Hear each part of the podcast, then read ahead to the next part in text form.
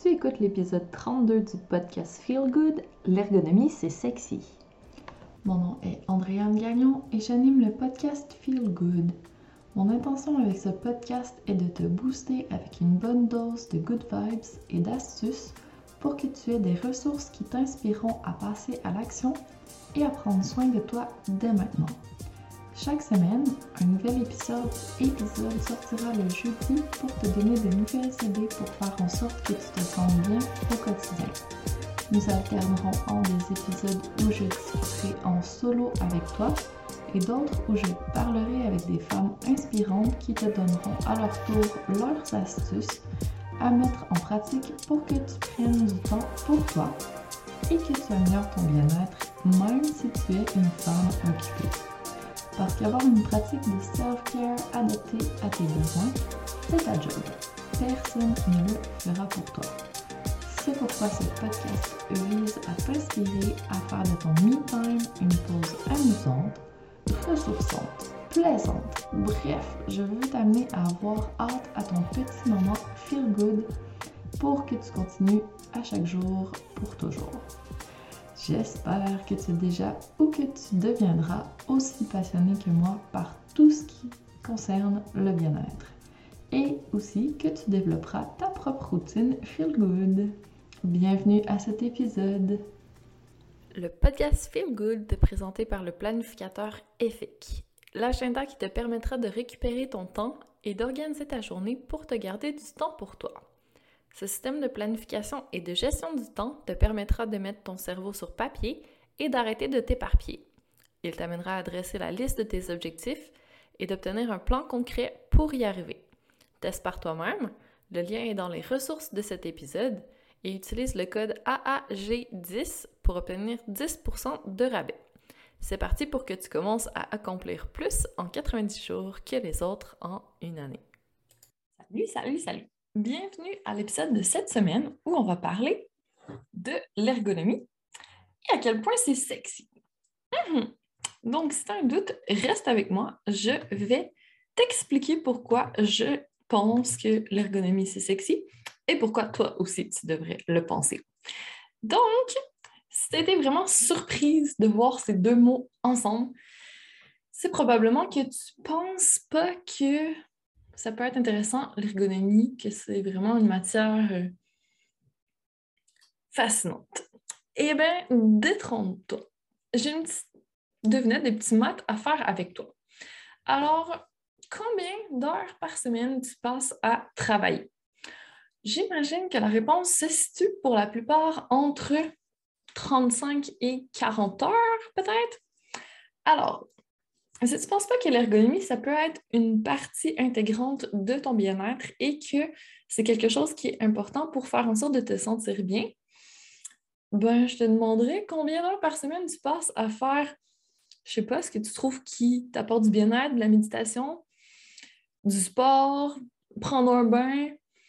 Ça va faire quelques heures par semaine, peut-être même pas le dixième du temps que tu passes à faire ton travail.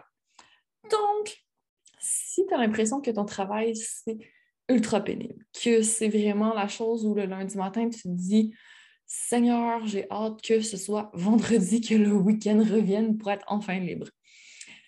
La semaine est longue, hein? ça fait beaucoup d'heures à ne pas se sentir bien, même si on survit jusqu'au week-end en faisant des petites actions le soir pour faire en sorte de se sentir un peu mieux, de rendre ça un peu plus acceptable. Eh bien, pourquoi pas commencer à mettre un peu plus d'ergonomie et de mieux-être dans notre travail pour faire en sorte de se sentir bien durant toutes ces heures qu'on passe à travailler chaque semaine. Et là, si tu es entrepreneur, si tu es euh, à ton compte que tu fais vraiment moins d'heures que ça ou que tu es maman en ce moment à temps plein, que tu as un enfant en, en bas âge, quand même, je t'invite à ajouter l'ergonomie dans ton quotidien parce que tout ce qu'on fait, on peut le faire de manière à préserver notre santé à long terme, que ce soit travailler, que ce soit porter un, enfant, que ce soit se tenir d'une façon euh, n'importe où qu'on se trouve dans une file d'attente ou soulever des sacs d'épicerie de course, ben, tout ça peut se faire d'une manière plus ergonomique. Et ça, m'amène à te demander, ben, c'est quoi pour toi l'ergonomie? Selon toi, c'est quoi ta définition? je te laisse une petite seconde pour y penser parce que chacun a vraiment une définition personnelle de l'ergonomie. Moi, je vais te sortir celle de l'association d'ergonomie internationale, l'IEA. Et c'est un peu euh, académique, je te préviens. Donc, l'ergonomie, ou Human Factors en anglais, c'est la discipline scientifique qui vise la compréhension fondamentale des interactions entre les humains et les autres composantes d'un système. Donc, la profession cherche des applications théoriques, données et méthodes en vue d'optimiser le bien-être des personnes et la performance globale des systèmes. Je te résumerai ça en l'ergonomie, c'est d'adapter le travail, l'environnement de travail à la personne pour pas que la personne doive s'adapter à son environnement. Ce qui est quand même ce qu'on fait pour la plupart du temps. Donc, disons qu'on veut couper des légumes sur un comptoir trop bas, on va se pencher. Disons que notre poste de travail est trop haut, on va soulever les bras, on va se mettre dans une position qui n'est pas intéressante pour notre corps, qui n'est pas neutre, qui n'est pas optimale pour nos articulations, pour pouvoir travailler, pour compenser un mauvais aménagement ou un aménagement tout simplement pas ergonomique, pas adapté pour la personne. Donc, est-ce que tu commences à revoir ta position et te dire que finalement, l'ergonomie, c'est peut-être un moyen qui peut être très efficace d'améliorer ton bien-être et ce, durant n'importe quel moment de ta semaine, dans tes tâches quotidiennes, dans ton travail, n'importe quand. Et là, je veux juste faire une petite précision. C'est vrai que l'ergonomie, c'est plus axé sur le plan physique au départ. On joue plus sur la dimension physique, mais ça va avoir aussi un impact au niveau mental, psychologique qui va être bénéfique. Mais c'est sûr que toute seule, c'est la seule chose qu'on fait ça va être moins efficace que si on le fait en combinaison avec d'autres choses. Mais ce n'est pas un élément à négliger, donc à peut-être ajouter dans ton arsenal de moyens de faire en sorte de te sentir bien. Alors voilà. Allons-y avec peut-être quelques petits éléments qu'on peut améliorer dans une intervention en ergonomie. Donc, ce qu'on peut agir sur les éléments qui composent le travail. C'est par exemple l'environnement de travail, donc euh, le bruit, la température, la luminosité, le poste de travail en tant que tel, donc la chaise, la table, les différents outils de travail, que ce soit un poste informatisé, donc là, ça va être plus la souris, le clavier, le téléphone, les documents, les petits euh, éléments qu'on utilise, mais si c'est un poste qui n'est pas informatisé, ben, c'est peut-être vraiment des outils, des pièces, différentes choses autres. Ce n'est pas que applicable à un poste informatisé, loin de là. La personne aussi, donc on tient compte de son anthropométrie, de sa grandeur, de la longueur de ses différents segments, aussi de son état de santé, donc est-ce qu'elle a des blessures, est-ce qu'elle a des limitations, comment elle se tient, donc sa posture naturelle, ses besoins aussi. Ensuite, on regarde les activités de travail, donc qu'est-ce qui est fait durant le travail, les gestes et postures, comment on réalise le travail, est-ce que ça aussi, ça pourrait être optimisé. Et les facteurs autres, donc facteurs psychosociaux, qui sont un petit peu moins tangibles. Donc là, on parle de l'exigence de l'emploi. Donc, est-ce qu'il y a des contraintes de temps? Est-ce qu'il y a un rythme de travail imposé? Est-ce qu'il y a des pauses? Est-ce qu'il y a une grosse charge de travail? Est-ce qu'on a un peu de contrôle sur le travail? On peut choisir la vitesse à laquelle on travaille, nos horaires, conciliation euh, vie professionnelle, vie privée, la satisfaction personnelle et le soutien des pairs, donc l'ambiance de travail et euh, le stress qui est perceptible dans le lieu de travail, entre autres. Donc, tu vois, c'est assez global. On commence par le physique qui est le plus tangible, puis après ça, on peut aller vers les autres éléments qui sont un petit peu moins tangibles, mais qui sont aussi importants et qui sont liés. Donc, on couvre vraiment de façon globale.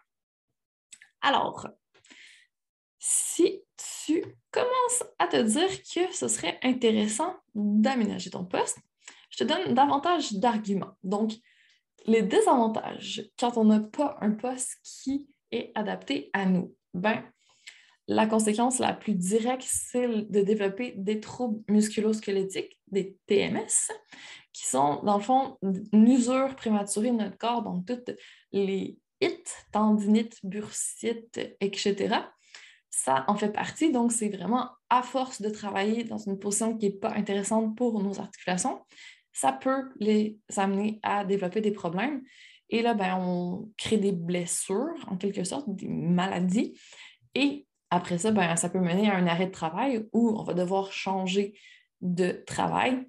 Et là, ben, c'est sûr que c'est moins intéressant pour notre employeur, par exemple. Si on est à notre compte, ben là, on ne pourra plus continuer à servir nos clients. Donc, c'est quand même des grosses conséquences. Et outre ça, ben, quand on n'est vraiment pas bien dans notre travail, il y a des conséquences au niveau psychologique aussi. Avoir une perte de productivité, avoir une démotivation. Donc, c'est absolument pas feel good, on s'entend. Il y a des gros impacts, des gros désavantages à ne pas avoir un poste de travail optimal en termes d'ergonomie. Au contraire, les avantages seraient de favoriser le bien-être à long terme. Donc, on maintient la santé, on met les chances de notre côté de ne pas développer de troubles musculosquelettiques. Quand on sent qu'il y a une volonté de, notre employeur de faire en sorte qu'on se sente bien, bien, on se sent mieux dans notre milieu de travail aussi, ça a un impact psychologique. Et là, on est content de travailler dans cette entreprise-là. C'est bon pour la rétention aussi. On a plus envie de rester à long terme. Puis avec tous les problèmes de main-d'œuvre actuellement, je pense que l'ergonomie, ça peut être une chose intéressante aussi pour tout le monde, tant pour les employés que les employeurs. Donc, à considérer de part et d'autre. Puis bien sûr, ben, ça va avoir un impact sur la productivité quand on se sent bien, quand on est capable d'accomplir notre travail au meilleur de nos capacités, que les activités de travail, que l'environnement, tout est optimisé. Bien, ça fait en sorte qu'on est plus productif, qu'on se sent bien toute la journée, qu'on arrive moins fatigué à la fin de notre semaine, qu'on arrive à la retraite en étant aussi en santé. Donc vraiment, on peut penser à très très long terme et ça va être que bénéfique dans le temps. Alors, qui n'a pas envie de pouvoir maintenir sa santé et de se sentir bien au quotidien dans notre travail? Donc, que tu sois employé, employeur, responsable RH, je t'encourage vraiment à faire la promotion de l'ergonomie dans ton milieu de travail pour que vous puissiez tous bénéficier des avantages de l'ergonomie. Tout le monde devrait avoir eu au moins une intervention ergonomique dans son milieu de travail, puis surtout de l'éducation, donc qui est une formation pour qu'après on puisse s'approprier tout ça, puis continuer à faire vivre la santé et sécurité, que l'ergonomie fasse partie de la culture de l'entreprise. Dans un monde idéal, on va y arriver. Donc, plus on est à propager la bonne nouvelle, plus ça va rapidement et bien. Alors, si ça te parle, si tu dis que tu commences à avoir des petites douleurs, que ton poste n'est vraiment pas optimal, tu le sais, il est temps d'agir et j'ai une proposition pour toi. Donc, j'ai un cours en ligne qui s'appelle Ergonomie 101 qui est construit en différents modules. Donc, on ajuste vraiment un élément à la fois. Tu peux le faire quand tu veux, où tu veux, vraiment euh, à ton rythme. C'est super bien décortiqué. Hein. Je te guide vraiment pas à pas. Puis après, si tu as besoin d'une intervention un peu plus personnalisée, que tu as besoin de mon support, je peux intervenir pour regarder ce que tu as fait comme aménagement puis venir compléter. Donc, à ce moment-là, tu es vraiment pris en charge. Tu t'apprends, donc tu intègres, tu le fais par toi-même, puis au besoin, moi, je viens voir si tout est en ordre, si on peut faire encore des, des petites optimisations. Et je te propose même des micro-pauses actives. Je te propose du travail sur ta posture. Donc, on déborde un petit peu de l'environnement physique de que aménager le poste. On va chercher d'autres éléments complémentaires à côté pour qu'on ait vraiment toutes les dimensions qui soient tenues en compte d'un poste de travail, d'une activité de travail, que ce soit 360 degrés, que ce soit maximum d'efficacité. Alors, le lien va être dans les notes de l'épisode si ça t'intéresse. Puis si tu as des questions, n'hésite pas à venir m'en parler. Ça va me faire grand plaisir. C'est vraiment un sujet qui me passionne en tant qu'ergonome. Je trouve que l'ergonomie, c'est sexy et j'espère que je t'aurai convaincu que finalement, peut-être que ce l'est aussi pour toi, que ça va être que des bénéfices et que tu vas l'ajouter à ton attirail de petits éléments feel good. Alors, dis-moi, en terminant, comment est l'ergonomie de ton poste de travail? Donc, est-ce que tu penses que c'est déjà optimal ou pas du tout, ou quelque part entre les deux? J'ai hâte de t'entendre.